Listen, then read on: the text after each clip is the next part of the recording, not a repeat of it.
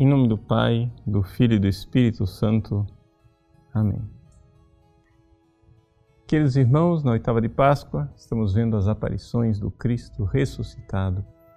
E agora Jesus aparece no lago da Galileia e se encontra com seus discípulos que antes eram pescadores e agora são pescadores de homens.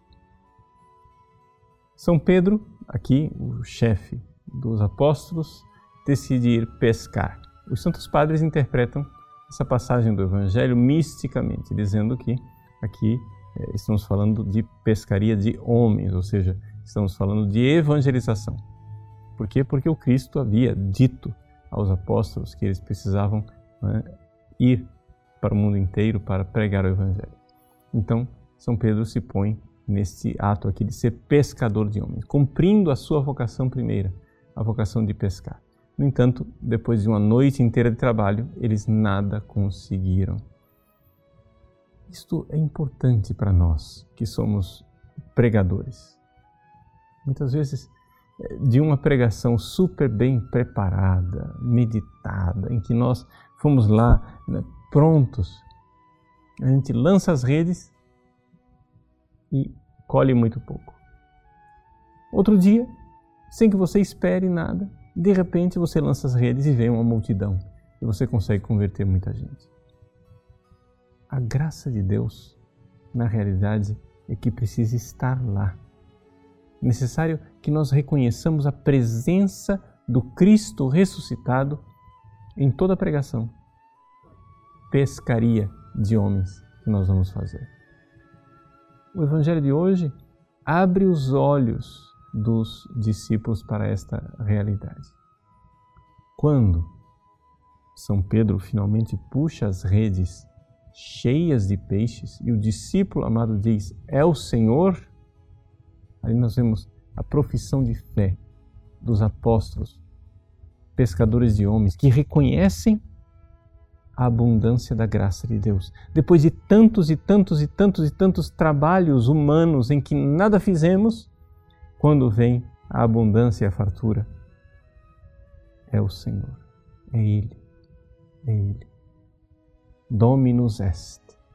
É o Senhor que está ali presente, realizando a pescaria, dando, coroando os nossos trabalhos.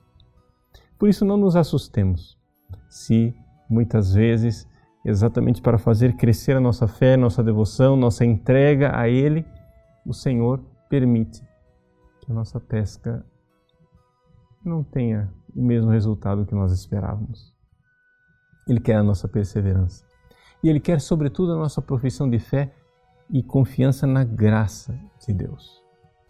Quando o discípulo amado São João diz a São Pedro que é o Senhor, são Pedro pega suas roupas e lança ao mar.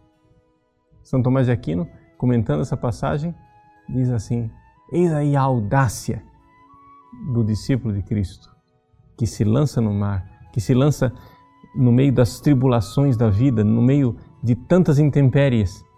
Ele se lança, se lança porque quer encontrar o Senhor.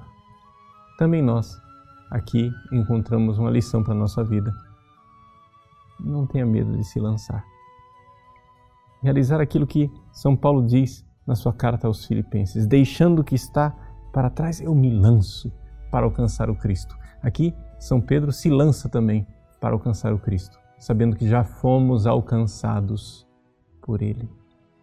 Ele já nos tocou, Ele já nos alcançou. Agora cabe a nós nos lançarmos e irmos ao encontro do Senhor. Nesse Evangelho, o Senhor prepara uma refeição para os seus discípulos na beira do lago. Que nós, hoje, ao participarmos da Santa Missa, encontremos também esta refeição abundante do Cristo que nos consola, às vezes dos nossos trabalhos pouco frutuosos, mas nos consola, sabendo que Ele está presente. E se nós nos lançamos, nós o encontraremos na fé. Deus abençoe você. Em nome do Pai, e do Filho, e do Espírito Santo. Amém.